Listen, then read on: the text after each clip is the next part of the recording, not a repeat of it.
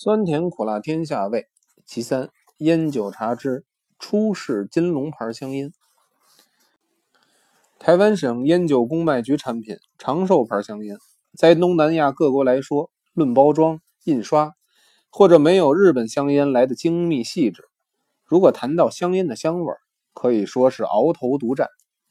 您要是到东南亚各国，尤其是日本，去公干或旅游，送朋友一条长寿牌香烟。比送什么礼物都让对方珍惜高兴。烟酒公卖局自从出产长寿牌香烟之后，可惜有十几年都没有新牌子问世。最近公卖局出了一种属于特高级的金龙香烟，一吸之下，不但烟味轻易柔和，可以媲美英国三五。就拿卷制的技术来说，也是松紧适度，不结火，不虚烘。照这样的品质。如能持之以恒，永不改变，不但能够发扬光大，增加政府的库收，同时更能给走私进口的洋烟一项最严重致命的打击。这次新产品烟支的长度，公卖局真能从善如流，有了很大的进步。当年长寿烟初初问世，抽惯了英式、美式香烟的人，觉得长寿的烟味不错，有若干人本想改抽长寿。可是点着一抽，老有烟支长度不够尺寸的感觉，因为滤嘴一短，烟抽到后半截就有一股子烟油子味儿。其实照经济眼光来看，烟叶的成本比滤嘴的成本要贵得多，大约是受了卷烟机的限制。十多年来，屡屡有人向公卖局建议把长寿烟的烟支加长，可是始终未蒙采纳。这次新产品金龙香烟的烟支毅然加长，能跟英美烟支比美，在瘾君子们来看，实在是一种进步的表现。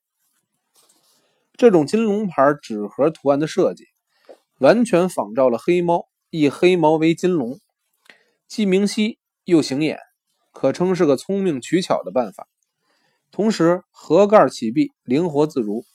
也不像总统宝岛两种二十支装的烟盒，有打开后关不严、关严后打不开又费事儿的毛病，给抽烟的人增加了不少便利，便增了个好印象。不过有两件小事，本着春秋责备贤者的意义，尽美意再求其尽善的心理，提出来作为参考。第一，胭脂上的钢印本是表明胭脂身份的标志。尤其是英式香烟，更特别重视钢印的雕立工细。我们如果回想一下当年夹利克香烟人手狮身的钢印，那是何等的异彩壮美啊！所以金龙牌既然是我们台湾的特级品，胭脂钢印也应力求精美。在一个金粉印的圆圈里刻一个篆体的龙字，在身价分量方面似乎有点不相称。如果把盒面上画的金龙缩小制成钢印，刻在胭脂上，飞龙在天，光彩腾耀，就堂皇富丽多了。我想，松山、台北、丰原的三家烟厂都训练了不少刻钢印的高手，做几个飞龙钢模，在技术方面应当是没问题的。第二，胭脂是使用白色螺纹纸，配上浅酱花斑过滤嘴儿。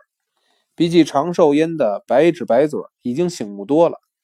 再粗心的人也不应当吸错了头。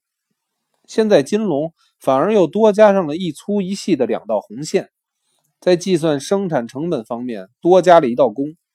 我想成本也要增加。为了降低成本，这两道红线有点蛇足，似乎可以取消。假如加两条红线，并不增加成本，我想。把长寿烟的过滤嘴上不十分显眼的绿条改成红线，岂不是更有意义吗？一鱼之得，我想凡我吸烟同志都会赞成的。